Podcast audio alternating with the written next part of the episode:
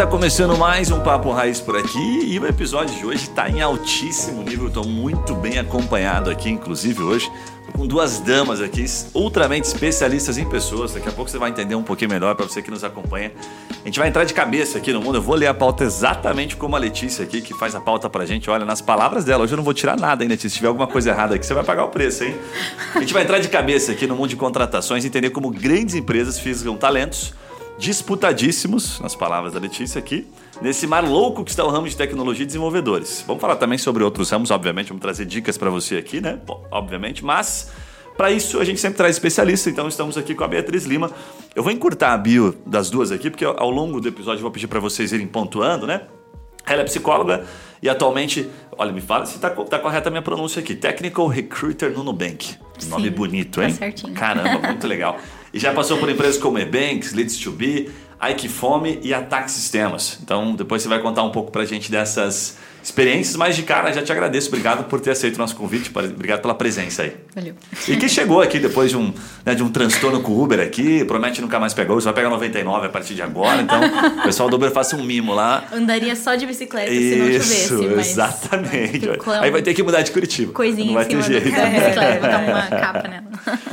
E também estamos com a Aline. Olha, Aline, o tamanho do. Aline Marte, está correta a pronúncia do sobrenome, Aline? Isso mesmo, Ó, tá Aline, certinho. completando aqui o nosso time de recrutamento, ela é especialista em seleção de talentos também. Ela vai falar para a gente um pouquinho sobre a contratação do time ideal, né? Inclusive, ela palestrou recentemente aqui em, uma das, em um dos eventos mais legais que a gente teve em Curitiba nos últimos tempos, que é o evento da ViaSoft, do nosso amigo. É... Bom, fugiu o nome dele aqui. Do- como é? É, puta Itamir, inclusive, já veio aqui várias vezes nos nossos eventos. Um abraço, Itamir. Te vejo em Pato Branco daquele dia tomando um chopp lá com você. Ele vai ficar puto depois que ele souber que eu não, eu não lembrei o nome dele. A gente só lembra do Viola, né? Viola é, verdade, inesquecível, Nem existe né? Itamir, nem existe Itamir, é só viola, né?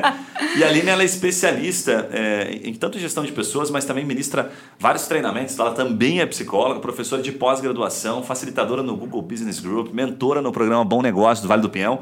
E mais um monte de outras coisas. Mentora também na Hot Milk, recentemente, né?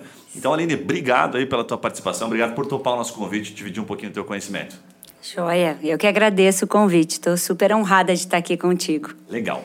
Meninas, eu vou entrar direto no papo aqui. O nosso público gosta quando a gente vai falar direto daquilo que interessa e eu- as, as estrelas aqui são vocês, tá? Então eu vou soltar uma pergunta aqui já de cara, né? Para vocês nos ajudarem a dar um pouco de resposta.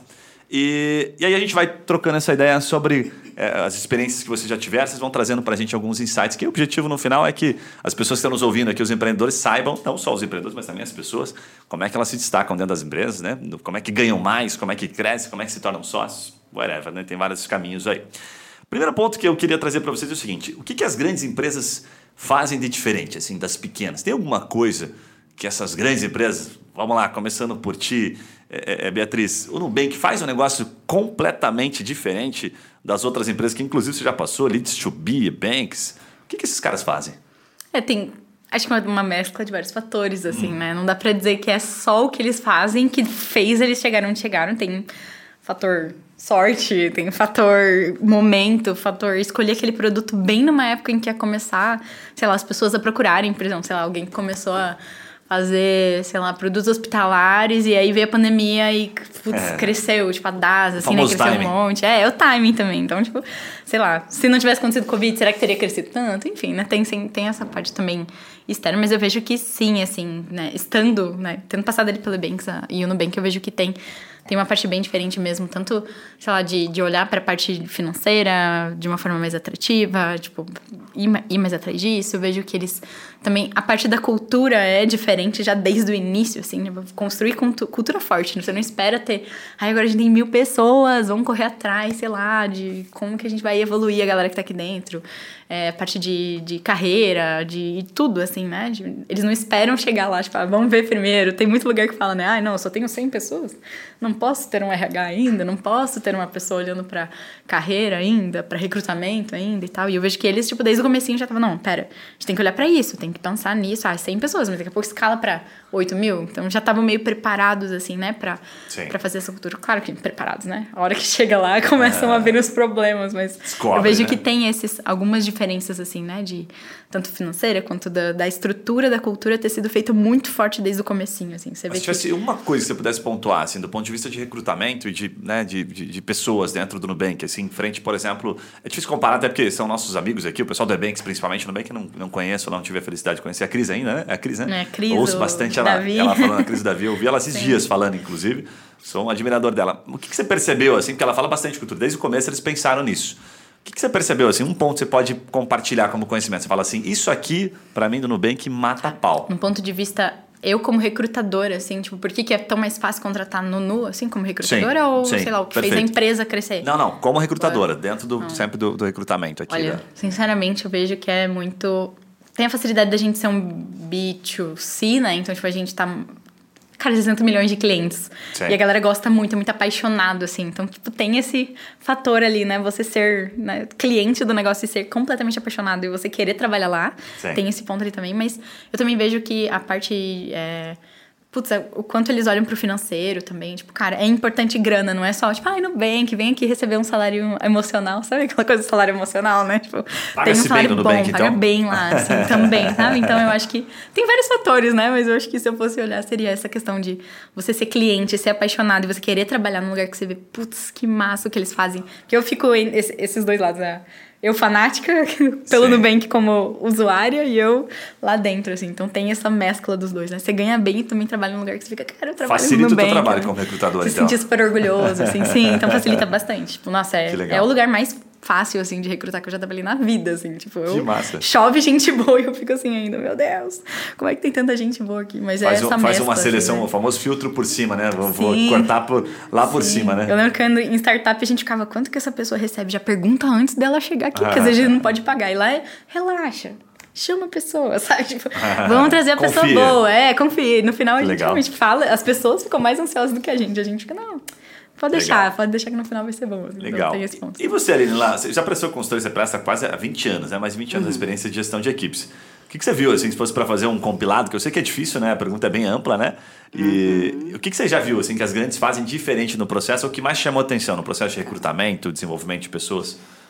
É, eu vejo que tem um, uma- um grande diferencial que é ferramenta. Né? As grandes empresas, é, além de ter toda essa preocupação, né? primeiro, só traz gente que está alinhado com a cultura. Tem que ter fit cultural. Não tem fit cultural, não importa se o cara é bom, se o cara é fantástico, não fica. né? Por exemplo, quando eu estive no Vale do Silício, a gente teve a oportunidade de conversar com alguns gestores do Google. E foi muito engraçado, porque. Engraçado não, interessante, né? Porque o gestor falou: olha, eu entrevistei semana passada um cara que ele ia fazer decolar um projeto aqui. O cara era fora da curva, era um outlier, mas eu não contratei. E aí a gente perguntou, mas por quê? Ele falou assim: ele não tinha alinhamento com a nossa cultura. Ele ia destruir a minha equipe em questão de semanas. Isso no Google. Aham. Caramba. É, e, e aí eu perguntei, né? Falei assim, mas e tecnicamente? Ele falou, tecnicamente ele era o melhor. Ele, se ele ficasse sozinho, ele, ele faria, né? Ele faria um baita de um projeto. Só que aqui a gente trabalha só em squad. Então, eu desclassifiquei o candidato por comportamento. Caramba. né? Então, alinhamento cultural é um ponto super importante que, às vezes, as empresas pequenas não, até por falta de conhecimento, não têm esse preparo, mas as grandes empresas têm esse cuidado. Agora, ferramentas para agilizar todos os subsistemas de RH, né, de, de gente gestão, né, essa forma mais bacana de a gente falar do antigo Departamento de Recursos Humanos, né, que é um nome muito Sim. feio, né, gente, gestão, people, enfim, né, todos os nomes mais legais que se fala dessa área. Então, um ferramental, ter instrumento de trabalho para você acelerar o processo, você usar a tecnologia para isso. Né? E não usar aqueles testes antigos, psicológicos, que levavam semanas para um psicólogo poder né? É, corrigir, avaliar, enfim. Então, você usar a tecnologia a seu favor é uma coisa que as grandes empresas fazem, e porque tem recurso, claro, né? é, que faz o processo agilizar, como a gente estava conversando antes, né? O Brasil é o país onde o processo seletivo é o mais longo do mundo todo. Que é isso É. na prática? Se traduz assim em números? É tempo? Isso leva, isso quer dizer que na média, né, nós no Brasil levamos 40 dias para contratar uma pessoa, né? Quando que fora do Brasil né? É, os grandes centros é, têm um time muito menor, usando também, claro, a tecnologia para isso. Se a gente está sendo muito criterioso ou não, eu não sei, mas o que me parece, lendo né, todos esses estudos e essas pesquisas, é que é, a gente não está usando essas tecnologias a nosso favor nos subsistemas na área de gente gestão ainda, quanto, tanto quanto deveria. Né, que são sistemas que nos ajudam, fazem testes de personalidade, de perfil mais rápidos, que nos dão aderência, que nos ajudam a fazer todo o processo, né? O monitoramento do processo seletivo, porque dependendo da vaga, são muitos candidatos, né, Bia? Né? Sim. são muitos candidatos. É, e aí, para isso, você precisa ter vários filtros que facilitem o processo, né? Senão, você vai ficar muito tempo analisando currículos. Então, eu vejo que a tecnologia tem que ser um grande aliado para a gente diminuir esse tempo, esse time, até para a gente não perder bons candidatos. Claro.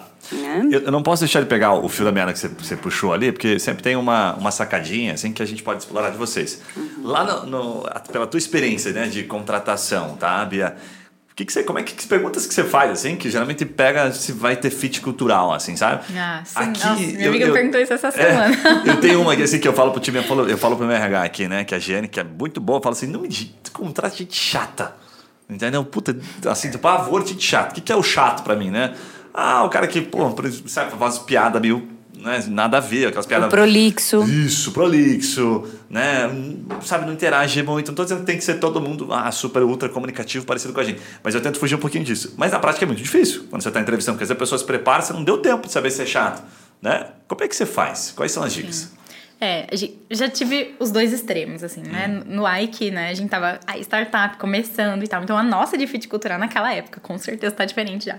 A gente fazia assim, entrava o time inteiro e o time só batia papo com a pessoa e via. E aí, gostou da pessoa? Que, né? Essa é meio perigosa, porque Legal. vinha coisas como, por exemplo, ah, não, eu não, eu não iria no, no bar com aquela pessoa, mas a pessoa passou no processo, ela era boa e tal. E às vezes, sei lá, você não precisa querer ir no bar com seus amigos, né? Tá do trabalho, assim, são coisas diferentes. Então, mas é meio já tava perigosa, no estágio avançado. Assim. Oi? já tava no estágio avançado. É, quando eu já tava na última etapa. Na última etapa então, tá. imagina, okay. ia reprovar uma pessoa que tava aprovada praticamente só porque você não iria no bar, né? Um, né? Tomar uma beira com a pessoa. Então tinha essa questão, assim, ela, ela é meio perigosa, mas às vezes, né, não tem estrutura, o time faz mais por esse caminho. Mas hoje, assim, né, no Nu e depois do Banks também, eu vejo que a gente tem uma estrutura diferente, né? A gente é, entende qual é a cultura da empresa. Então, quais são os principais, o core, quais são os valores principais, e deles a gente deriva perguntas. E aí, essas perguntas derivadas desses valores principais é o que mostram, tipo, ah, por exemplo, no Nu, né? Cara, diversidade é muito importante. Tipo, é importante que todas as pessoas estejam envolvidas com isso em algum ponto.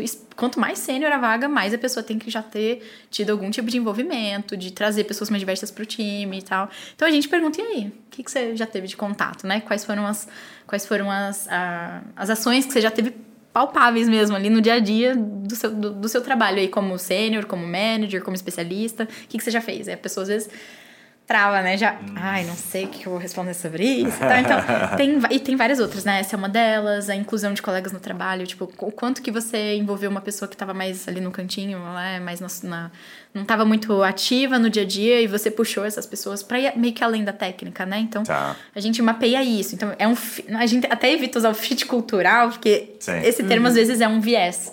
Então é tipo, ah, não teve fit cultural. Você usa isso pra justificar qualquer tipo de coisa. Ah, não gostei do. Claro. Sei lá, às vezes você Sim. tem vieses que nem percebe, aí o fit cultural usa, ah, não sei o que, que é, eu acho que é fit cultural. Na verdade, você não tá avaliando a pessoa, né? Então a claro. gente tem uma, uma estrutura maior, uma hora de conversa. Tá claro que, né, a pessoa pode, Sim. sei lá, ser uma, uma coisa que ela não é, e chega lá, e depois a gente tem um período de três meses e vai descobrir se a pessoa realmente era tudo aquilo, né? Mas a gente tem essa uma hora reduz bastante, né? Porque daí você realmente aprofunda no que, que a pessoa é, como ela lida com conflitos, como ela lida com os outros, com o time e tal. Então esse é, é o nosso fit cultural, entre aspas, ali, né? Mas o que, que flexibiliza e o que não flexibiliza? Tipo assim, por exemplo, você citou a questão da diversidade. Uhum. Puxa, a pessoa, vamos supor aqui, tá? Que ela não é tão sênior assim, ela não teve oportunidade Sim. de atuar de liderar, e vocês estão olhando, pô, tem potencial de liderança, ela, ela, não pode agir de alguma forma e te dar algum exemplo. O que, que chega a flexibilizar, assim, né? Como é não, que você leva isso? a gente flexibiliza bem, assim, é mais no sentido de não usando nenhuma palavra assustadoramente errada, assim, né? Do, tá. tipo, do ponto de vista ético. Ah, tipo, sei lá, já, já teve gente que falou assim, ah,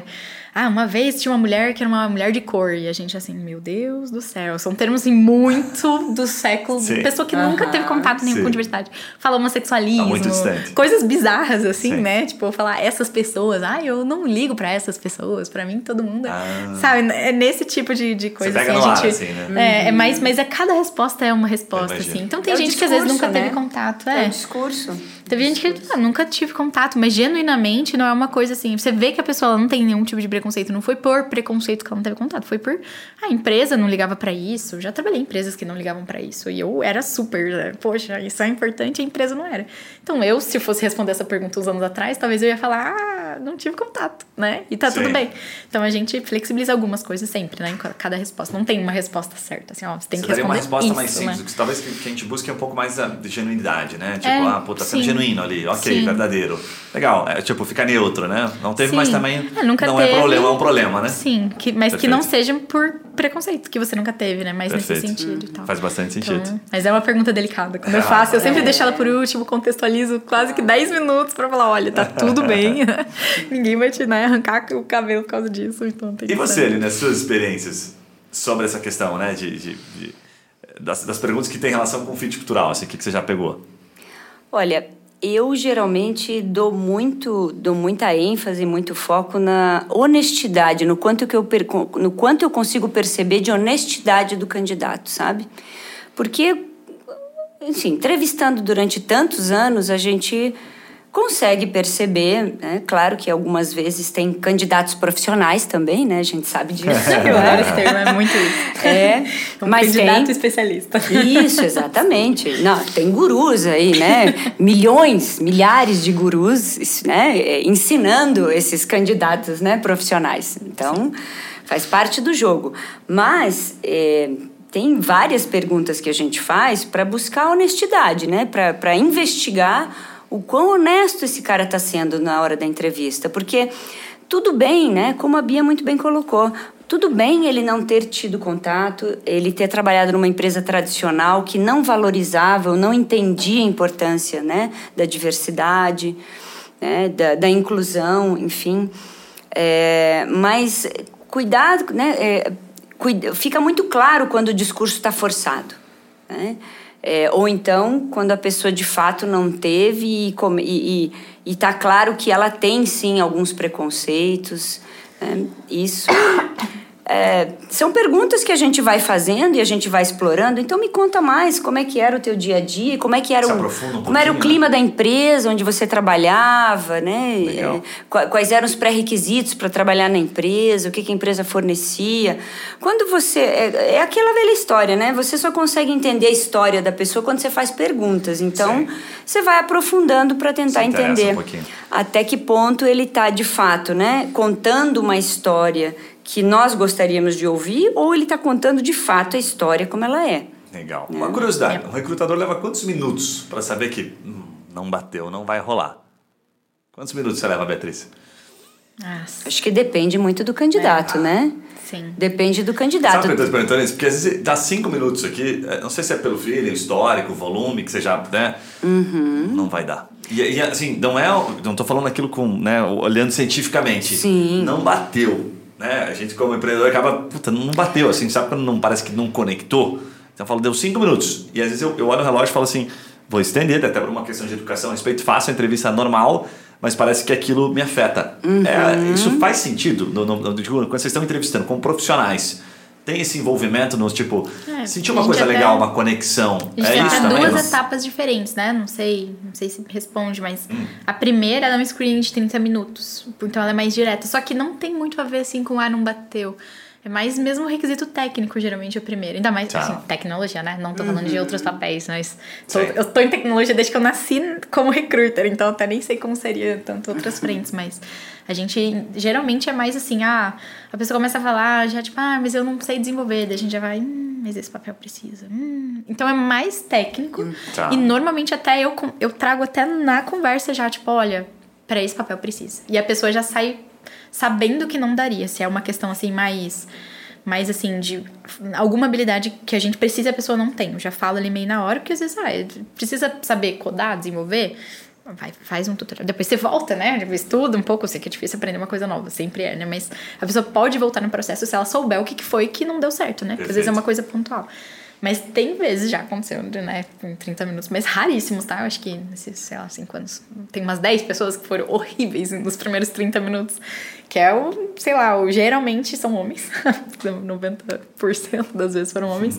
E que são, assim, mais desrespeitosos. Ainda mais, ah, é uma mulher. Eu pareço mais nova, né? Eu tenho, sei lá, tenho 29 anos, mas parece que tem 15 às vezes, né? Dependendo da, da luz ainda na call, parece que é um bebê, assim. Então, que já entra já mais desrespeitoso. Já teve gente que falou, tipo, ah, mas você é o quê? Uma recrutadora técnica? Eu falei, sim, dele. "Pff", Sabe? Tipo assim. Sério, assim, Acontecem essas coisas, exatamente. Então, às Aí vezes é mais assim, segura, sabe? É, respira fundo, tento falar, tá, tá bom. Como não julgar nessa hora? É, é, a gente eu só fico segurando a, a postura Já ali. bota um menuzinho Às vezes assim eu dou do uns gritos no Slack com alguém assim, gente, tô com uma pessoa horrível aqui agora. e aqui eu tô assim, fingindo que eu tô anotando o que a pessoa tá falando e na verdade eu tô filho da mãe. Que, pa, que babaca, né? Tipo, anotando assim.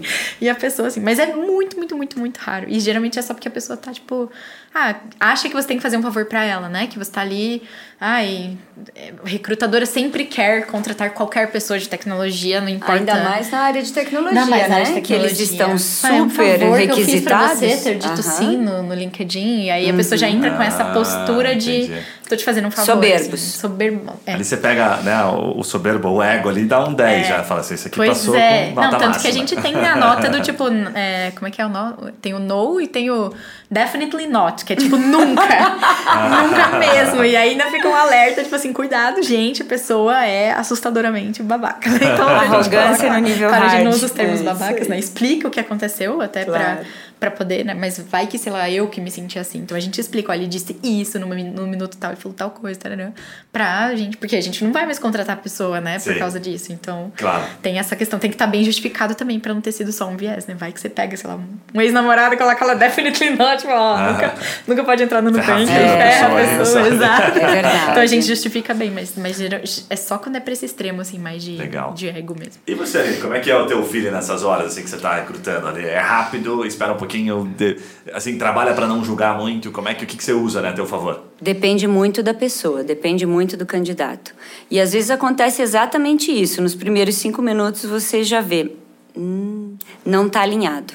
É isso que eu falei com relação à, à fit cultural. Por isso que na hora da entrevista é importante o gestor, o cara que vai trabalhar imediatamente com esse candidato, ele está participando. Porque é, é o que a gente estava falando antes, né? É como um casamento. Como é que você, essa pessoa vai ficar contigo boa parte do dia? Você talvez vai conversar com ela mais, inclusive, do que com o seu parceiro, né? Da vida pessoal. Então, é, tem que ter um alinhamento, tem que bater aquilo que a gente fala de bater o santo, e não é que a gente não esteja, é, a gente não a gente não está se baseando em ciência. Tem ciência sim, isso Sim. é modelo mental. Faz sentido. né? Se eu tô alinhado, os valores, a história, o que eu as minhas crenças bate com o candidato, eu digo minha o gestor, né? Eu quero dizer. É, ok, eu topo trabalhar com ele. E, inclusive, topo abrir mão de algumas coisas que são diferentes, mas que eu consigo administrar, eu consigo conceder. Né? É, agora, tem coisas que são inviáveis. Então, às vezes, nos primeiros cinco minutos, a gente bate o olho e diz: não tá alinhado. Principalmente quando você conhece bem o gestor, né? E conhece e já consegue fazer a leitura do candidato, você diz: não vai vingar, os dois não vão trabalhar juntos. Então, isso que você falou dos primeiros cinco minutos, quando você está entrevistando, até porque você é o CEO, Sim. Isso é muito importante Claro. tem que encher os seus olhos o candidato, entendeu? Você tem que dizer assim: nossa, vale a pena continuar mais meia hora com essa pessoa, porque me parece interessante. Sim. Né? E claro, dar o benefício da dúvida, né? Também. Mas a única coisa sobre isso que a gente trabalha, né? No, no tem. Acho que no, no qualquer lugar isso é, é, é bem forte que a gente só tem que cuidar. Por exemplo, digamos que você é a gente chama de hiring manager a pessoa que é o gestor da minha vaga, né? Então Tá. a gente tá fazendo uma vaga junto. E eu começo a mandar pessoas pra você. Olha, incrível, amei ela. É Gui, né? Ah, É, sim, sim. Incrível, Gui, gostei muito. Putz, uma trajetória incrível. Aí você, cinco minutos, você fala, hum, bateu, Bia. Cinco minutinhos. Você já, olha, não bateu. Daí eu falo, mas por quê? Não sei, É. tô com um feeling. E aí você começa a fazer isso pra várias pessoas. Então a Ah, gente entendi. tem muito isso de cuidar. Tá, uma Claro. pessoa, Acontece. Okay. Mas a gente fica muito atento, assim, mas o que que o, time tá reprovando? Isso eu lido direto no Nu, né? Até porque, ai, que ai, só vai entrar os tops, tops, tops, né? E aí a gente começa a ter um monte de reprovação.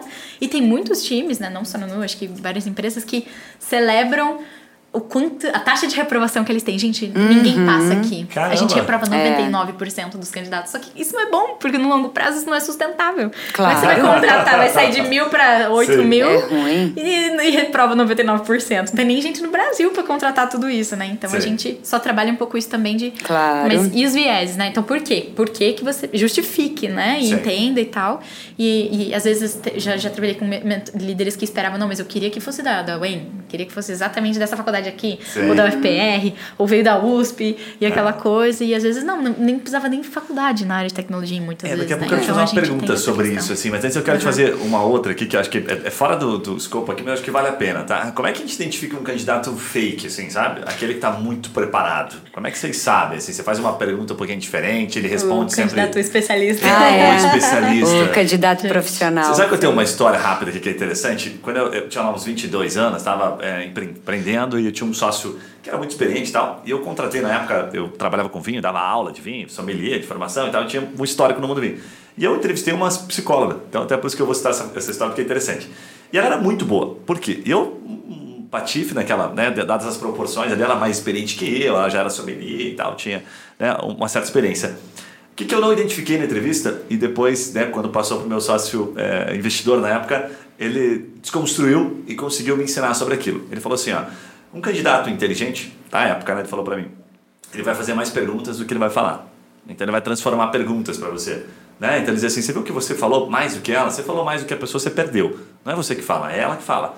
Né? E aí eu tinha achado ela maravilhosa, mas eu não sabia por quê. Tinha achado ela perfeita, assim, sabe? E aí ele falou assim, ó, é, isso acontece um pouco, né? Porque ela usou, aplicou um pouco da psicologia em cima de você e você, né? Imaturo, Engenharia social, tem é, até o nome na, na segurança Caiu. a gente usa Quando ela foi para a segunda entrevista, que daí eu chamei ele, eu falei, ó, eu não tenho certeza, né? Eu tive certa humildade ali, um pouco de maturidade para dizer, só se vem cá que eu não tenho certeza. Eu gostei, adorei, mas eu não sei o que. Não sei por quê. Tinha feito as perguntas, né? Tinha aprendido um pouquinho. Daqui a pouco eu vou pedir dicas de como a gente ensina as pessoas a fazer isso. Resumo da ópera. Quando eu comecei na segunda entrevista, ele rapidamente falou, Guilherme, só um pouquinho. Não é você quem fala, é ela quem fala. E aí, assim, ele perguntava e ela voltava com uma pergunta e ele, ok, te respondo isso no final. Vamos dar continuidade, eu quero entender, eu quero te conhecer. E aí ele começou a perguntar. E aí, a hora que ela começou a falar, foi desmoronando. Uhum. E aí eu uhum. entendi. Né? Então essa foi uma história que foi interessante que até hoje eu carrego ela um pouco para mim desde sempre porque a gente que fala muito vendedor uhum. costuma falar mais candidato, principalmente quando a, gente, quando a gente se empolga. Mas e vocês? E o professional? Como é que a gente faz para pegar esse danado? a vaga de vendedor era a pior coisa. a vaga de vendedor é complicada, né? Vaga de vendedor. Elas são muito boas. Eu ficava, gente, eu não sei quem é bom. vaga Mas de o que, vendedor é complicado. O que eu vejo assim que ajuda muito, né? Mas claro que depende do tamanho da empresa, depende da urgência da vaga e tal. Então não dá para sempre fazer isso, mas que eu comecei do Equifame até hoje é ter o teste, né? Tipo, a, a, avaliação técnica, alguma entrega, algo que a pessoa tenha que entregar. Inclusive em áreas de corporativas, né? A gente a gente criou um para SDR e Closer quando eu estava na Leads to Be, a gente criou um para recrutadores, tinha para todas as áreas, não só para desenvolvedores, porque geralmente só o desenvolvedor tem que fazer teste, não faz sentido, né? Tipo, Sim. todo mundo teria que fazer um teste. Não, todo mundo tem que né? fazer. É, e eu sou bem, bem fã de testes, assim. Eu sei que às vezes tem só que cuidar para ele não ser longo demais, não ser difícil demais, mas tem que ter uma ferramenta de avaliação, porque tem muita gente que manda muito bem no discurso, não importa, você pode até deixar a pessoa falar, mas ela já decorou, já fez tanta entrevista, tem gente que todo dia diz sim lá no LinkedIn só para fazer só para treinar para entrevista real. Isso é boa. E aí chega a pessoa, ela já tá, tipo assim, 200 entrevistas antes de chegar na sua. Então ela tá especialista, ela sabe falar tudo, tudo que você perguntar, até às vezes até técnico, né? Sim. né? Porque tá, trabalhou com alguém que fazia, tem um amigo que fazia, Sim. mas não fez, mas sabe falar bem sobre isso. Então a gente via muito isso, assim, pessoa bem verborrágica, né? Fala, mesmo ah, você uma boa isso, recrutadora, tem dificuldade. Isso. Sim, até pra mim. Sim. E aí o teste geralmente é essa, Dá olha... uma quebrada. Essa pessoa parece, assim, parece bizarramente boa demais, mas não sei não, sabe? Fica aquela pulguinha atrás da orelha. Faz e sentido. o teste, ele vem mais pra... E aí, quanto que vem você conhece? Comprovar. Vai baixando o nível, né, do conhecimento técnico até ver se realmente ela conhece e tal, né? Então, Legal. isso ajuda um pouco nessa parte, assim. O teste, bacana. O teste é, é bem válido. E contigo é. ali? Da mesma forma, né? É, bom, a maneira de identificar é, não é tão difícil porque a gente, a gente já conhece as respostas prontas, né? Quando o candidato já vem com o discurso e respondendo exatamente aquilo que a gente quer ouvir. Dá um exemplo de uma resposta pronta, então, assim, que te vem na cabeça. Ah, uma resposta pronta. Eu vou, vou dar uma Putz, ideia de uma pergunta que eu via muito Isso. aqui, assim, que era assim, tipo, como você se vê daqui cinco anos? Eu não sei se vocês fazem esse tipo de pergunta. Não, né? Não, Essa- não. Mas era um clássico Mas, é, até um sim, tempo essa, atrás, per- não era? essa pergunta era clássica, né? S- Sempre se fazia, enfim. É, é por isso que também na área né, de, de, de seleção, a gente também tem que estar inovando e tem que Sim. ser muito criativo. Por quê? Porque essas perguntas vão caindo no lugar comum. Então, o pessoal já vem ensaiado. Ah, fale, me fale seus três pontos fortes, seus três pontos a desenvolver, né? Me fale os seus sonhos, enfim, Ah, sou aquelas muito coisas... perfeccionista. É, exatamente. Uhum. Agora, uma coisa que eu gosto de fazer, é pegando a, a- a linha do que a Bia estava falando aí, é sempre um roleplay, né? Porque quando você simula as situações, né? E eu peço sempre um case, né? Quando, me, quando eu quero um case de sucesso e um case de insucesso. Nesses momentos é que o candidato se revela.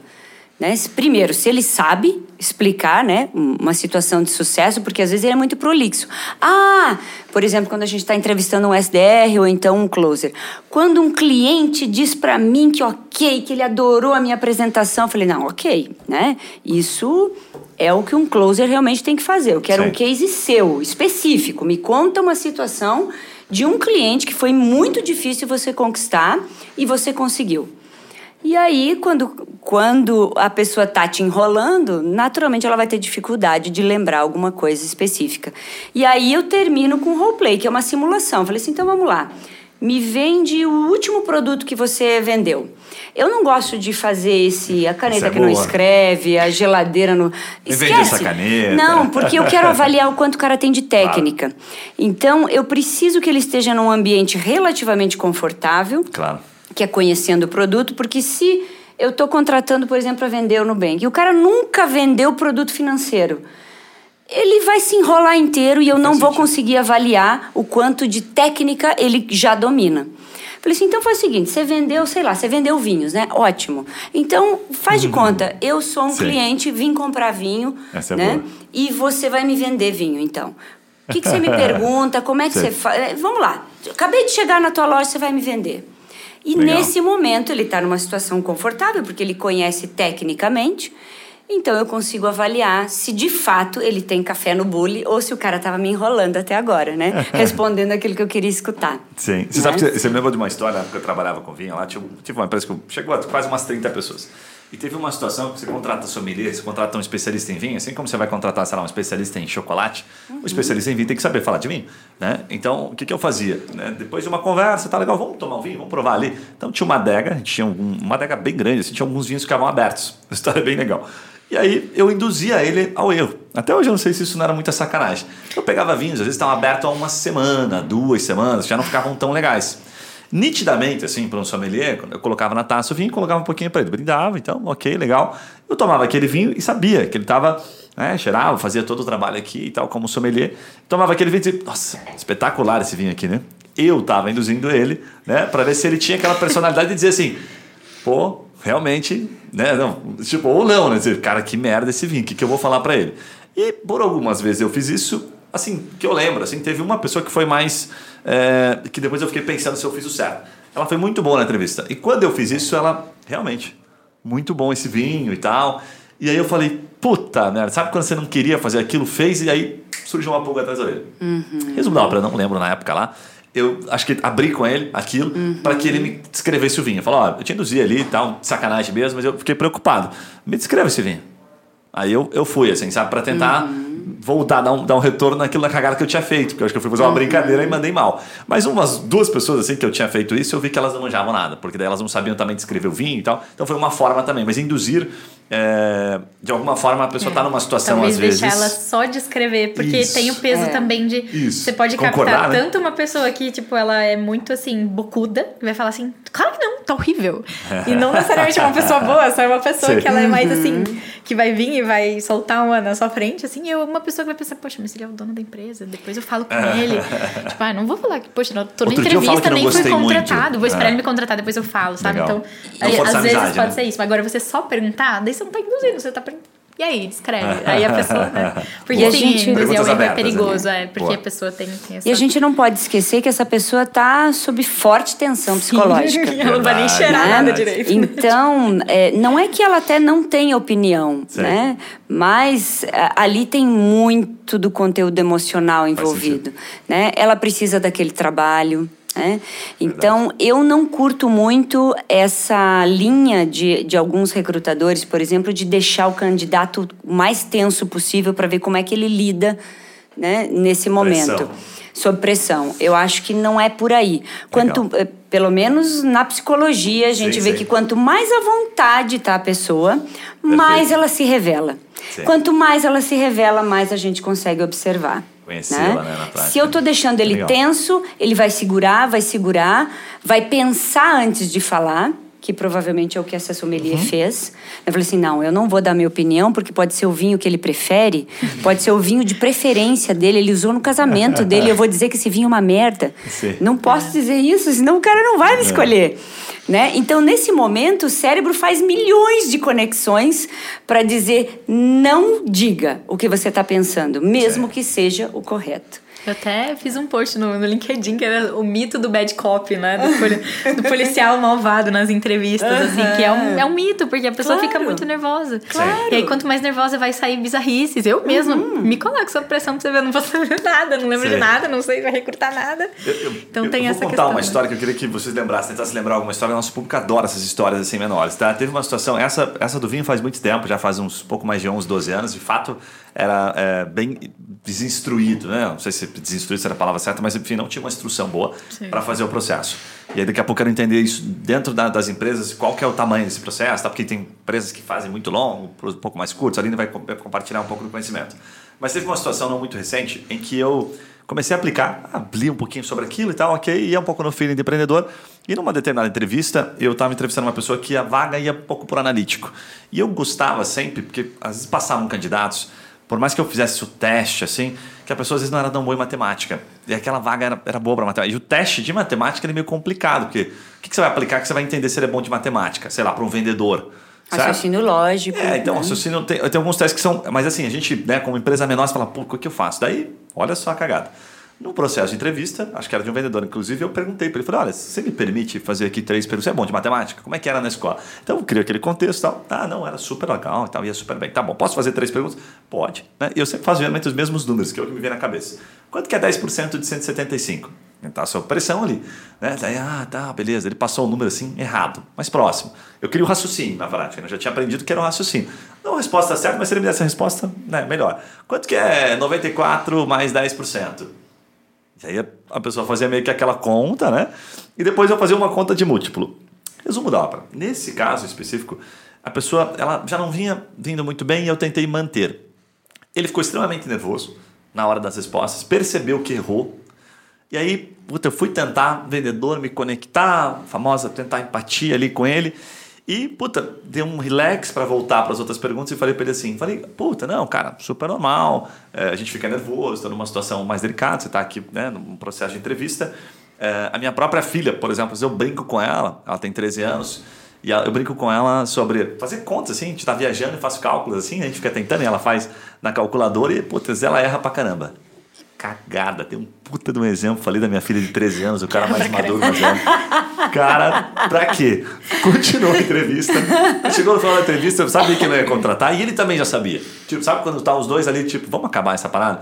Aí curtei um pouquinho, tentei ser o mais simpaticão tal, vendedor. Aí eu falei, ó, espero que, pô, não tenha, né? é, gostei, obrigado pelo teu tempo, você é um cara 10, parabenizei ele. Espero que você tenha gostado. Ele falou, não gostei. Eu Não achei, gostou? é, as suas perguntas, inclusive, muito babacas. Você fez. Uau. Cara, assim, ó, de todas as entrevistas que eu fiz até hoje, essa foi a mais dura de feedback no final. Aprendizado. E aí eu queria dividir, queria saber se vocês têm alguma história, assim, e coisas para não fazer. O que, que eu aprendi? Falei, velho, não faz, né? Tipo assim, tenta. Algumas perguntas são, né, talvez, muito delicadas para fazer naquele momento, vale a pena replicar com teste. Depois eu fui aprendendo que não valia muito a pena. E segundo, fazer alguns comparativos ou tentar brincar demais que possam para aquela pessoa que você não conhece, que ela não tem tanta conexão com você, pareceu uma, uma, uma, uma, afronta a ela, né? Uhum. Então, puta, eu sei daquela entrevista, fiquei mal ali um, porra, uns dois dias pensando. Eu mandei uma mensagem depois, ó, oh, desculpa e tal. Você tem razão, não devia ter comparado e tal. Desejo sucesso para você na sua caminhada, um abraço e tchau. Me redimi um pouquinho e fui embora. Dali eu aprendi página virada. Nossa. E aí, tem algum caso? É, eu acho que você tocou num ponto importante. Hum. Né? É, deixar à vontade o candidato não significa brincar. Né? Ou brincar, ou fazer esses comparativos, né? Claro, na história que você contou, deu para ver que você quis ser gentil, trazendo uma história pessoal para deixar um pouco né, o ambiente mais informal e, e, e, tentar minimizar o desconforto dos erros dele. A tua intenção foi a melhor possível, Sim. né? O problema é que você trouxe um exemplo pessoal, Sim. né? E aí isso também acaba expondo um pouco o recrutador, né? Então deixar à vontade é uma coisa importante, mas eu percebo que muitas vezes esse é um erro do recrutador, é, até em algumas situações até respondendo pelo candidato. É, a gente percebe isso, né? Já fiz entrevista com outros colegas, né? E, e, percebi isso. Então, esse é um cuidado, né? Deixar à vontade é você ir fazendo perguntas é, leves, tranquilas e, e, e não. É, talvez fazendo perguntas é, que sejam pegadinhas, que pareçam Sim. pegadinhas, né? Sim. Que isso não é uma coisa muito legal. É, mas não procurar não trazer exemplos pessoais, porque Sim. isso é, isso para alguns candidatos pode ser desconfortável, né? Ah. E tira um pouco do profissionalismo do momento. E provoca né? o comparativo também. Né? Isso, comparativos, Perfeito. exatamente. É. E na sua experiência lá, alguma cagada? Não, e, e, sobre esse, eu já eu tenho uma cagada, mas sobre esse ponto também eu, eu gosto do teste, gosto de perguntas mais técnicas ali na hora, mas eu talvez eu gosto de preparar o candidato o máximo possível, né? Então, talvez quebrar em, outras, em outro momento, assim. Então, a gente... Nossa, falando bem que a gente cria até, assim, material, PDF, tipo, como se preparar para etapa, como que ela vai ser, o que, que você tem que estudar, o que, que você tem que fazer antes Caramba. e tal, é. Porque a ideia é preparar... A gente fala, né? Setar o candidato para o sucesso, assim. Preparar ele ela, eu tô falando ele toda hora, né? Elas, eles, as, Sim, ele as pessoas candidatas, é, as pessoas candidatas, uhum. as pessoas candidatas para isso, assim, para elas estarem mais tranquilas, né? Então, só que daí a gente separa. Então, se vai ser, nem que seja meia hora, quer fazer umas perguntas técnicas, olha, no outro dia a gente vai fazer uma conversa meia horinha. Eu sei que antes que era presencial era difícil, né? Porque a pessoa ia ter que ficar pagando passagem e tal, mas enfim, momentos separados para ter essas perguntas mais técnicas para a pessoa, ó, a gente vai falar sobre isso, vamos perguntar sobre matemática, tal. Tudo que é meio assim, ah, então, peraí, ó, roleplay agora, decidi fazer agora. E aí a pessoa, eita, sabe, assim, não, não tava esperando, ainda mais quando não tem a ver, né, com, com o que falou, não tem a ver com o que ela faria Dá pra improvisar dia muito, então. Claro. É, 10% do 94 a mais, tal, aquela claro. coisa, né? Então pode, pode ter esse desconforto também pra pessoa não, tava, ah, mas eu adorava quando eu perguntava, né? eu não pergunto mais, mas eu gostava. Sim, você pode perguntar, é legal ter e tal, mas aí vira aquela questão da pegadinha Sim. ainda, só que com claro. números, né? Só muda o estilo da pegadinha, assim. E não, é por isso que eu perguntava, eu tava gostando da pessoa, de repente falava, nossa, então não é mal matemática. Eu ficava meio perdido na minha própria definição, depois que eu tentava é, Eu lembro que eu tava no terceirão, eu ia até, sei lá, em Olimpíada de Física, mas um dia a gente foi fazer Sim. troco para as pessoas numa festa junina que o terceirão teve que fazer. e eu não conseguia acertar o troco, daí o cara falou, nossa, você é péssima em matemática. Daí eu fui lá chamar meu professor, tipo, fala com ele, eu não sou ruim. e deu aquela, porque você fica nervosa, né? Sim. Enfim, então imagina, eu ia errar todas as perguntas aí se fosse fazer. Mas na parte de, de erros, eu lembro que tinha uma pergunta assim, que bem no comecinho, a gente tava no Ike ainda, que é no Ike Fome, né? A gente chamava de Ike só. Mas é, um, um mentor meu tinha falado, olha, é, eu, ele me chamou para ver como ele fazia as entrevistas, do jeito que ele fazia. E a gente no início, né, nem tudo eu concordava e faz parte, né? A gente tem mentoria, mas no começo você fica mais suscetível a falar, então eu vou fazer exatamente igual ele faz, né? E aí eu fazia algumas perguntas igual ele fazia.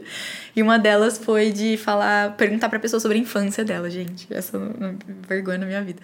E eu fazia porque ele fazia e ele perguntava, e às vezes até as, as pessoas candidatas choravam, não, e eu, eu pensava, é isso aí, né? Tem que fazer chorar. Não chorar, tipo assim, de ficar mal, mas de se emocionar e tal. Só que Sim. assim, era super perigoso, porque você tá falando de infância, você pode abrir uma porta horrível nível Caramba. de gatilho na vida da pessoa. É verdade. Mas, né, recém-formado, um ano de faculdade, aquela coisa, né? E aí, um ano de faculdade, não, um ano depois da faculdade. Então a gente perguntava direto, assim, tipo, na entrevista que era mais a, a essa de pessoas e cultura, né, que é mais uhum. profunda com a recruiter, eu perguntava: Ah, me fala como foi sua infância, sua mãe, seu pai, sua relação, igual ele fazia. E aí eu fui tá perguntando, às vezes dava certo, exato, já pega esse lencinho aqui. Às vezes dava certo, mas aí começou assim que as pessoas vinham e depois a gente começou a coletar feedback, né? Que é o NPS de hiring, assim, né? Tipo, como foi o processo seletivo? Você foi reprovado, o que, que você achou dele? E um monte de gente colocava, cara, nada a ver entrar em questões pessoais ridículas, perguntas. Me senti Caraca. super desconfortável. E eu lá, tipo, oh my god. Mas foi bom ter pego, assim, porque a gente Sim. coletou, sei lá, acho que mais de 100 feedbacks, assim, foi bem legal. Foi tipo, legal. mais positivo do que ruim. Mas era uma das coisas que eu nunca mais fiz na vida, assim, né? De começar a entrar em vida né? pessoal. Mas tem mania muito tênue, né? Sim. Tipo assim, você falou da infância, não, ok, não deve entrar. Mas tem que entrar no pessoal de algumas outras formas. Pessoal, sim, e até sim. vou conectar isso com uma pergunta que é o seguinte, né? Eu já vi vários playbooks diferentes. Salvo engano, foi do Ebanks, porque a gente acaba vendo um monte de playbooks diferentes, que eles fazem, sei lá, umas sete entrevistas. E era um número ímpar até. É, eu acho que foi um dos sócios do Ebanks que falou isso. Você né, viveu lá, você vai conseguir trazer pra gente. Mas eu lembro que era um volume grande de entrevistas. E aí, assim, já vi várias empresas diferentes falando sobre a quantidade de entrevistas. Já vi, é, acho que, salvo engano, era bem na Banks, que tinha uma pessoa que era como se fosse a pessoa, a dona da cultura, assim, sabe? Que ela, ó, essa pessoa aqui, se né, o aval dela, né? Se ela, como se fosse um presidente, assim, ó, que assina ou né, desaprova ou desaprova. Não rola, não tinha o que fazer.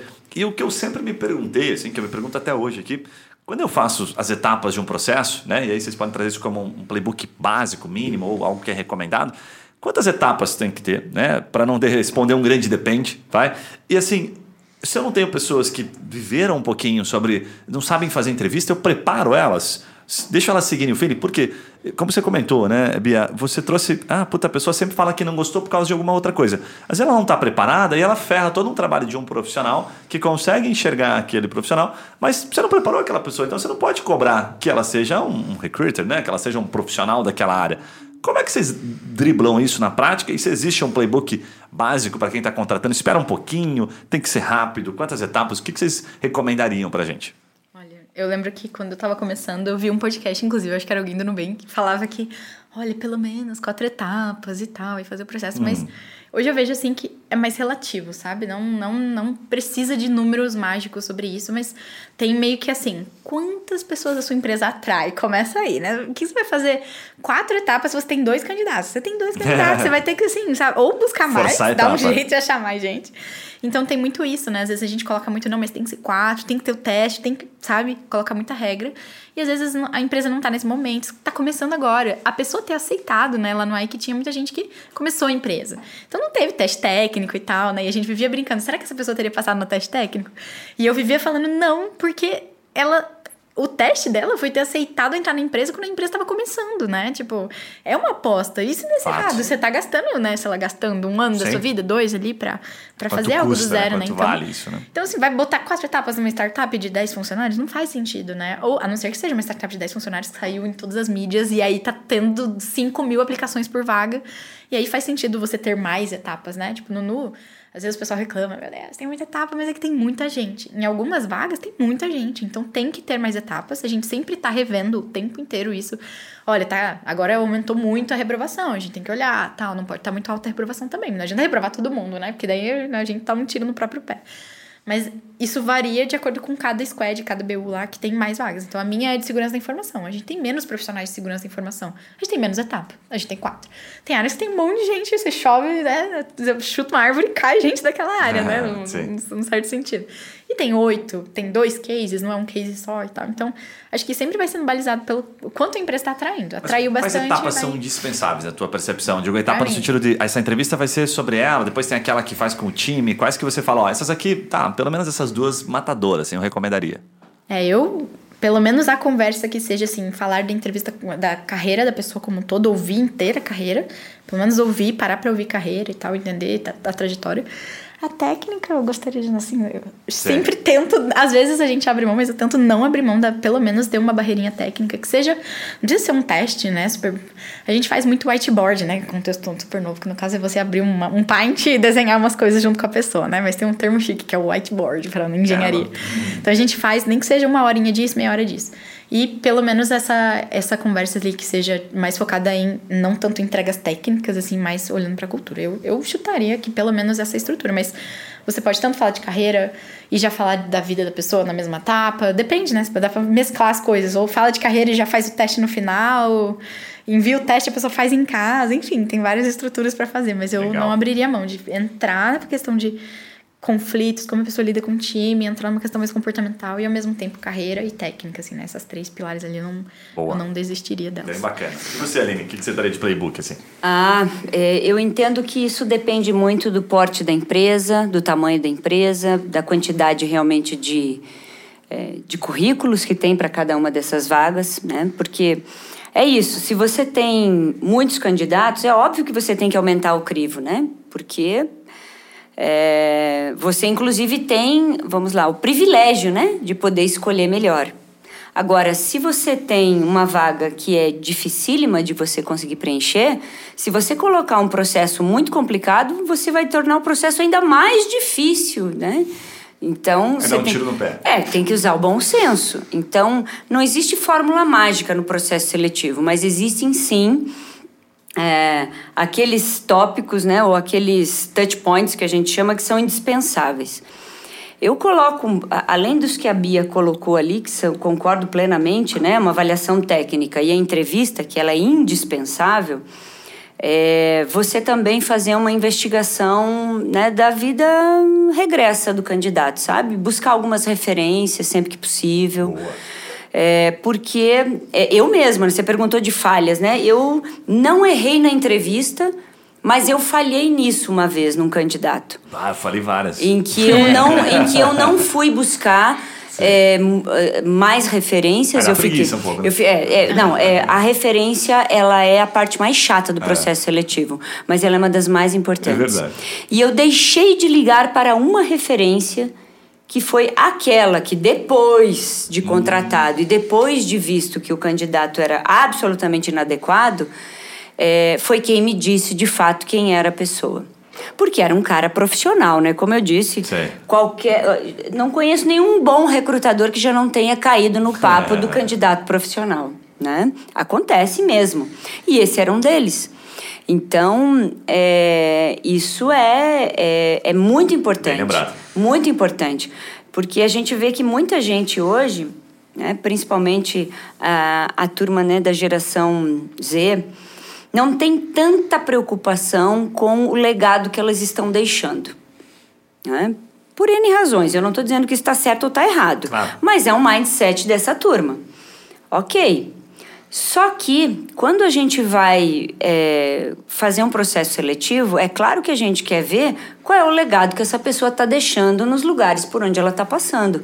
Pode ser, pode ser curto tempo, mas tem que ser um tempo legal. Né? Ela tem que ter deixado boas marcas ali. E se não está deixando boas marcas, a probabilidade dela não deixar uma boa marca na sua empresa também é grande. Então, não quer dizer que você vai eliminar o candidato, mas é um ponto de atenção para você, inclusive, é, escolher, né? Pô, esse candidato, o cara é bom tecnicamente, ele preenche, mas as referências não são as melhores. O outro cara tecnicamente é razoável, mas os, os soft skills são bacanas e a, né, e a trajetória do cara até aqui tá mais positiva. Então, aí cabe ao gestor botar na balança. Pô, eu quero um cara tecnicamente fodástico ou eu vou, vou ficar no, no seguro, no cara que, Claro. né, que, eu, que eu sei, que eu, que eu não vou ter surpresas. Aí é uma questão do gestor saber se ele quer correr o risco, se pode, enfim, né? Bem legal. É, Só tem por- que cuidar das empresas que às vezes passam. Já aconteceu na. Ah, em sta- claro. Ainda mais em startup, né? Às vezes tem Verdade. muito. Tem muita empresa pequenininha, assim, que guarda muito rancor. É verdade. sai. Então, assim, a gente. Tem que faz, saber- mas tem faz que saber pedir. criticamente, é. Tem que saber acho pedir as eu acho referências que eu fui também, é mordido, verdade. porque eu já pedi algumas referências uma vez e vinham muito vagas. Ah, sim. Ah. Geralmente o pessoal também. parece que tem preguiça, É. não sabe? Como recrutador, eu sei que toda vez que eu pedi, elas falavam assim, ai, não posso. Como é que é? Nada que desabone, aquela Hum. Mas coisa sabe- bem neutra, É, assim. tipo, então, é, Sabe o que eu Exatamente, digo? nossa. Sabe o que eu digo Ah. nessas situações? A ausência de resposta também já é uma resposta. Ah, pode ser. Boa. Mas é que É. também tem que ver se tá pedindo pro RH, né? Às vezes o RH não pode mesmo falar. É, A não, gente claro que não. Aquele tempo, pode. aquela respirada assim. O Quem, quem é ideal- mesmo que você falou Talvez o aí? líder O ideal é conversar sempre com o líder, é. é. Aí O ideal é conversar com o Fato. líder. Né? Porque ele, ele eticamente ele, claro, não vai não vai falar coisas que não pode, mas ele vai abrir como era a performance do candidato, como era a questão comportamental. O pessoal acaba tendo que ser um especialista em PNL. O que, que você O João? Hum, Bom seria pegar é, referência. Né? Aí o cara tá pensando aqui, né? Aqueles cinco segundos antes de falar, ih, É. cara, ferrou, já fiz uma leitura Então, aqui. é, É, nós pegar referência, depois a referência do líder que deu referência, porque pra você garantir que o líder É, também por não isso, tá enviesado. por né, isso tá que não nesse- deixa de ser quase um mapa mental que você tem que desenhar ali, Sim, né? Ainda faz mais hoje em dia que as e pessoas também têm depende que da ter. trajetória que a pessoa trouxe. Ela falou, Claro. olha, eu saí dessa empresa, mas eu não saí bem.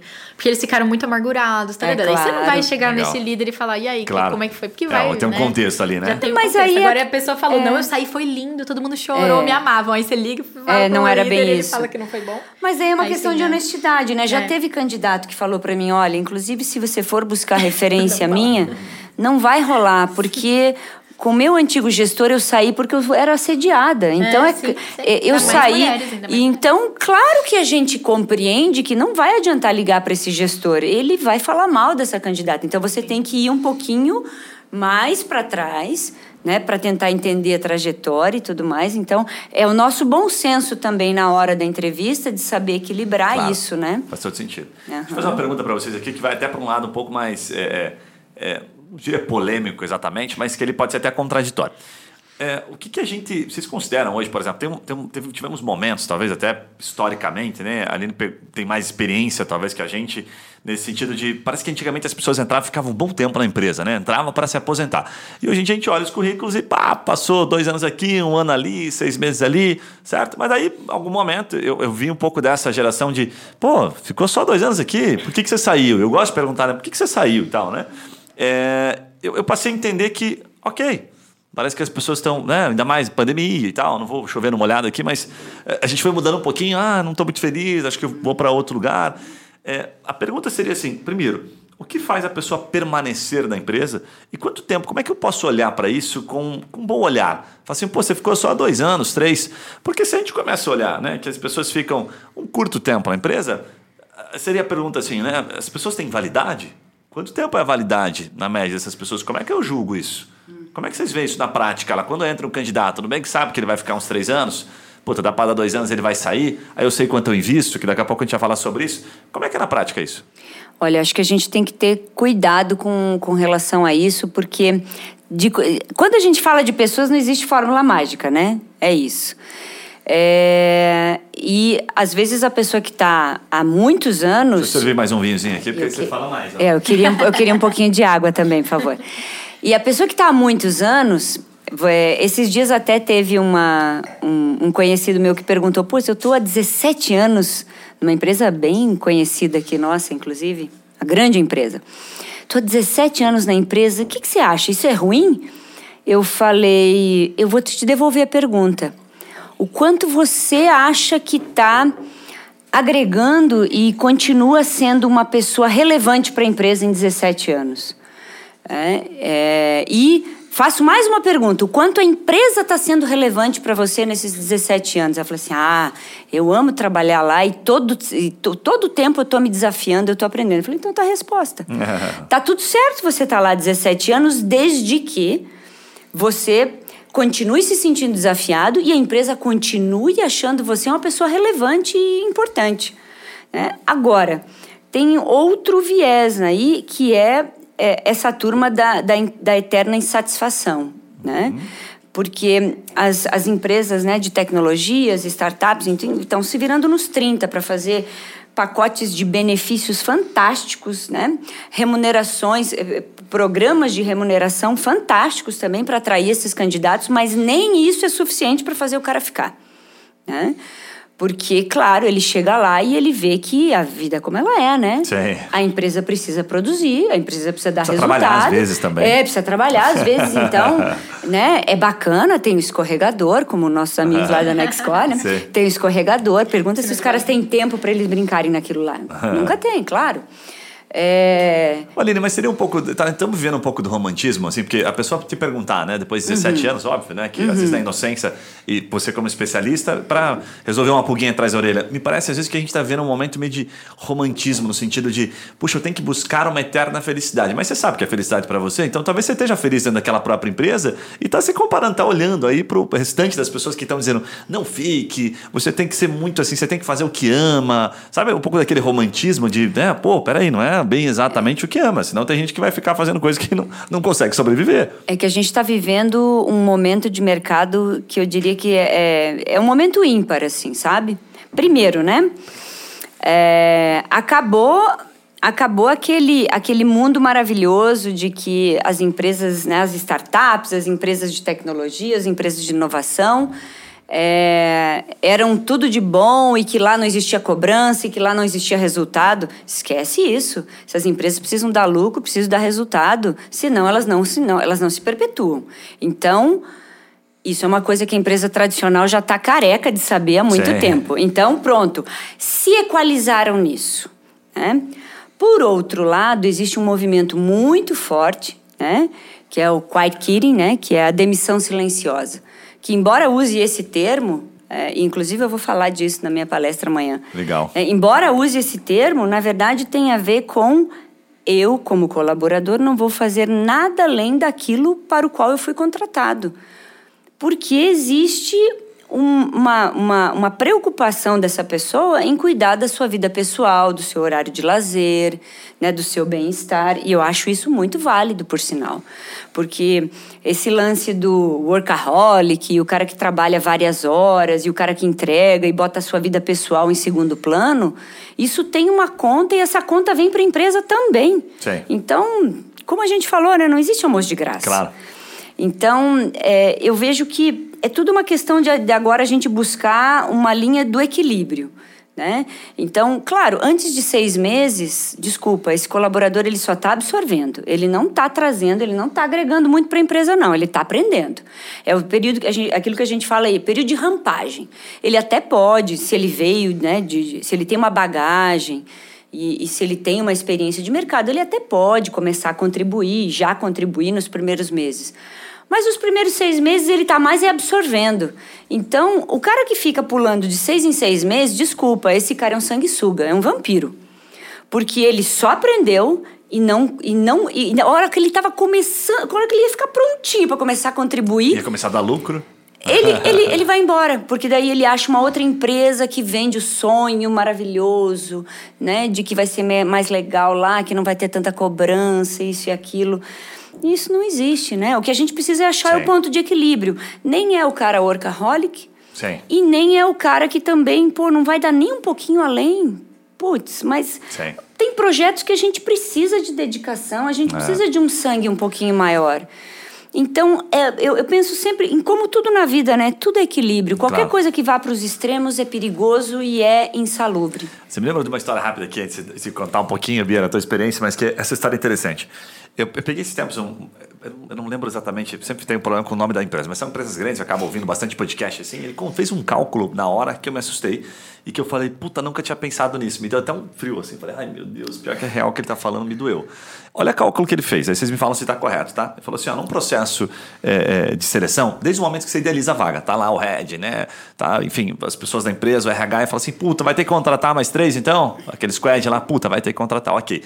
Daquele momento de partida até a entrada das pessoas, ele fala assim: um processo vai minimamente apropriado, vai dos seus 40, vai 45 dias, até três meses. Né? Dependendo da empresa, vai até mais. Ok, então vamos lá, de 45 a 3 meses. A pessoa entrou, rampagem, seis meses, padrão. Né? Em seis meses ela não vai devolver aquilo que você investiu nela. Se você errou, gastou nove meses. Se você vai trazer outra pessoa, e aquela mesma outra pessoa vai ter que passar por esse processo, foram mais nove meses, a gente está falando em um ano e meio. Esse projeto que você tem, né? se em um ano e meio você não acertar em alguém, ele morre. Então ele, ele fez essa evolutiva e na hora eu me assustei. Eu falei, puta merda, lembrei de um projeto, né? Que, eu tinha passado mais ou menos uma coisa por isso. Eu falei, porra, pois, pois por isso que não, não deu certo aquela merda. Faz sentido a conta ou não? Eu falei, Claro. caraca, na hora que ele falou isso me deu um puta susto. Eu Falei, porra, caramba, aquele projeto não deu certo por isso, mas É, enfim. o custo do recrutamento errado é muito É. grande. Custo Não muito tem a ver alto, com né? só, ai, contrata de novo, tá tudo certo. né? É, não. E o pior é aquilo Hum. que a gente falou antes, né? É, aí a turma quer resolver com treinamento uma Sim. cagadinha feita Na né, etapa na inicial, seleção. E aí não tem como, né? E pra ti, Bia, como é que funciona essa questão? Tá, é, sobre isso, assim. Esse é um assunto que eu acho que dá pra fazer um podcast só sobre isso, É assim, né? Sobre o porquê. É polêmica. Que as e- pessoas sabe, trocam tanto e tal. E, assim, de uma visão mais, né, da, da, da minha caixinha, né, por estar em empresa de tecnologia só, eu vejo que ela é boa e ruim ao mesmo tempo, né? Então, assim, a gente teve essa mudança, então as pessoas trocam mais de emprego. E por um lado eu não acho ruim, porque a gente tem muito acesso, hoje é muito claro o que, que é de bom nos lugares. Tipo, cara, é- você sabe que no Nu, tipo, ah, não é só o lugar, é putz, é o orgulho disso, o orgulho daquilo, você ganha benefício mais, você ganha tal coisa. E as pessoas falam sobre isso. E os ex-colegas estão falando com os ex-colegas, ó, você tá aí, ó, mas aqui o compensation é duas vezes maior. Aqui, ó, você viu?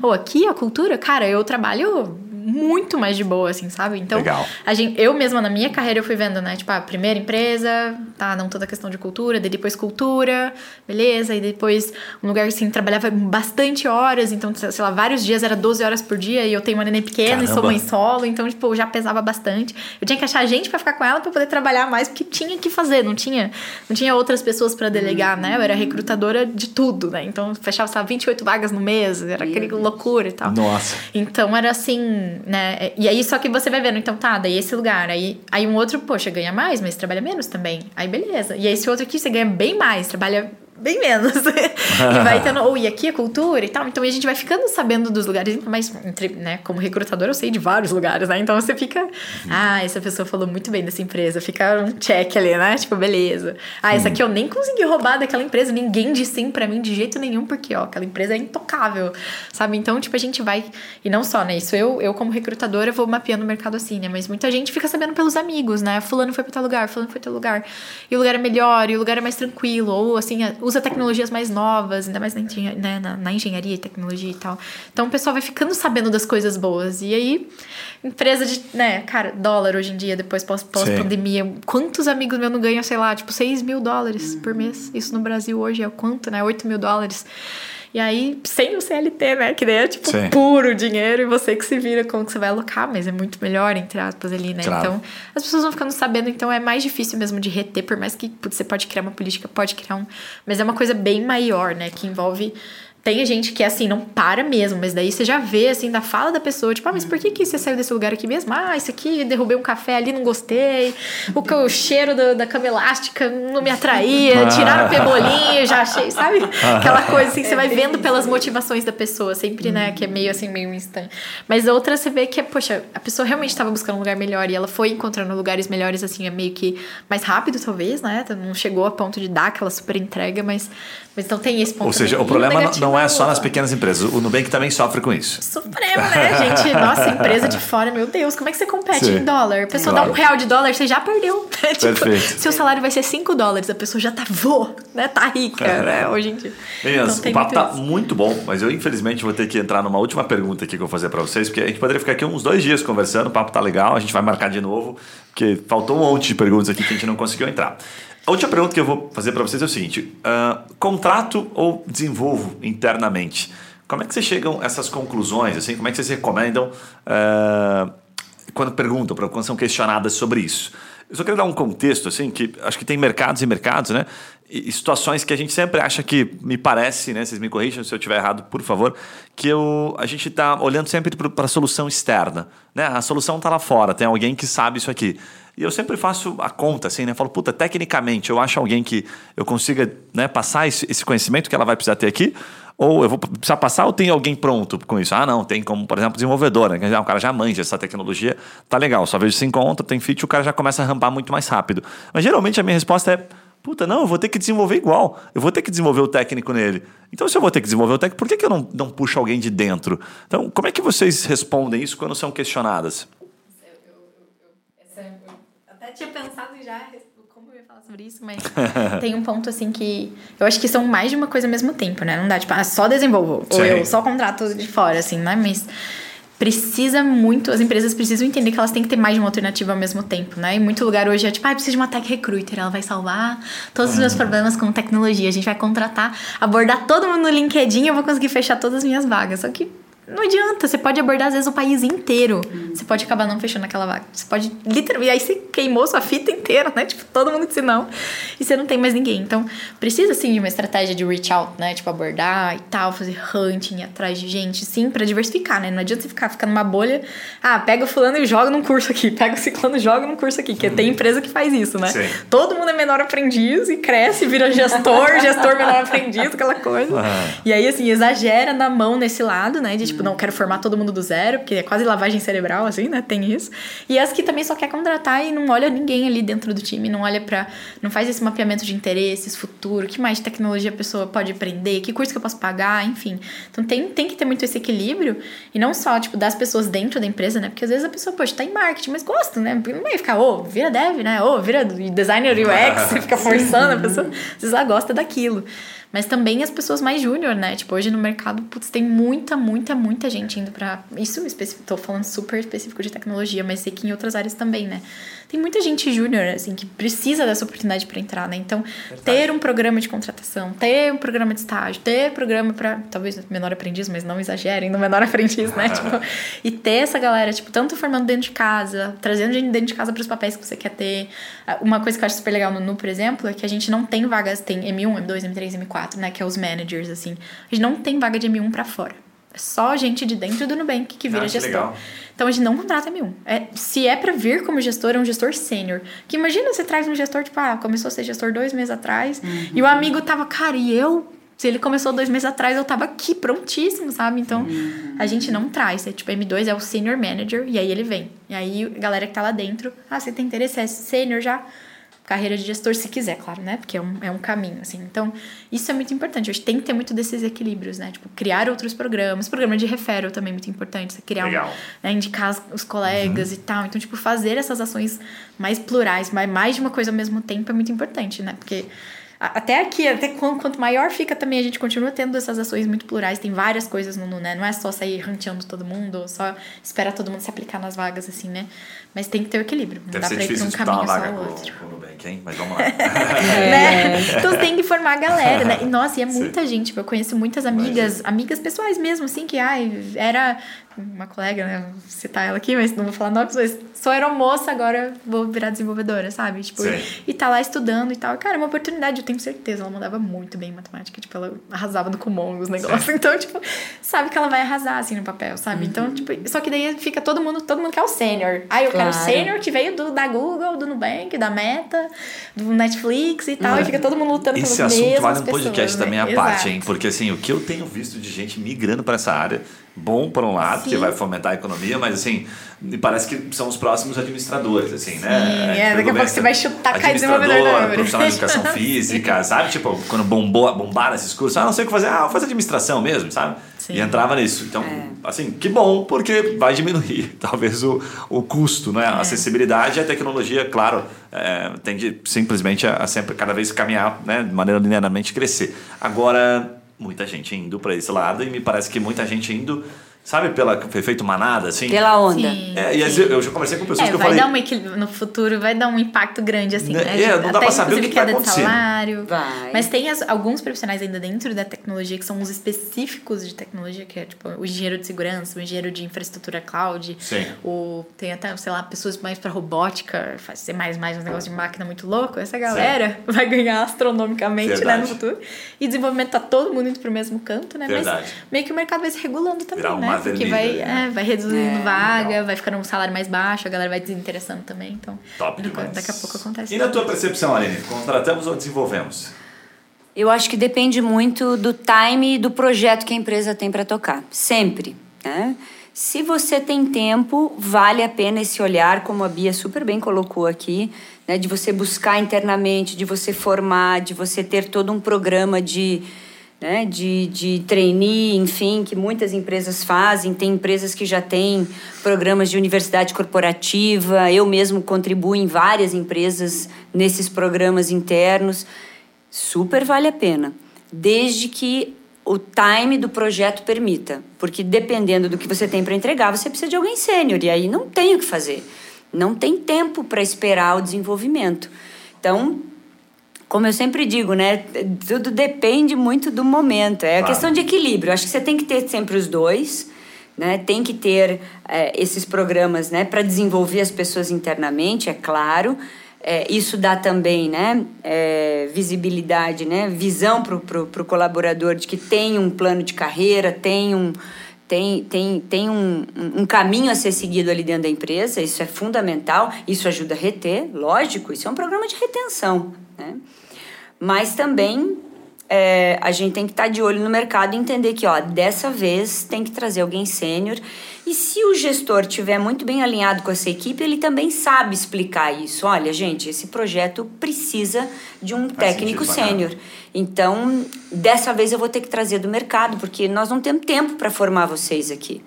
Né? Mas tem outros projetos andando e que eu tô de olho em vocês. Então, continuem na jornada, porque vai ter oportunidade. Bem legal. É, se você só forma também, você deixa muito. Isso, nossa, quanta Lógico. gente que eu já não roubei, entre aspas, é. para as empresas que eu claro. tava, porque assim, ai, ah, lá não tem sênior eu sou mais sênior, mas eu sou júnior. Depois... Então eu não tô aprendendo com ninguém também. Claro. Então, tipo, Nossa, também é importante esse equilíbrio por isso, né? Porque se você. É, é o que eu falei do, do erro do menor aprendiz virando é, manager e tal. Mas lógico. que daí putz, ele vai crescer, vai ficar feliz e tal. Mas quem vai ensinar essa pessoa? Quem que vai trazer as boas práticas de mercado de outras empresas, talvez, que é bom? Então, também desmotiva a própria isso. pessoa. Ela vai virar um sênior lá, um que um dia vai virar e falar, cara, eu aprendi a pessoa... tudo sozinho. Eu queria ter alguém para me ensinar é, também. Sim, assim, claro.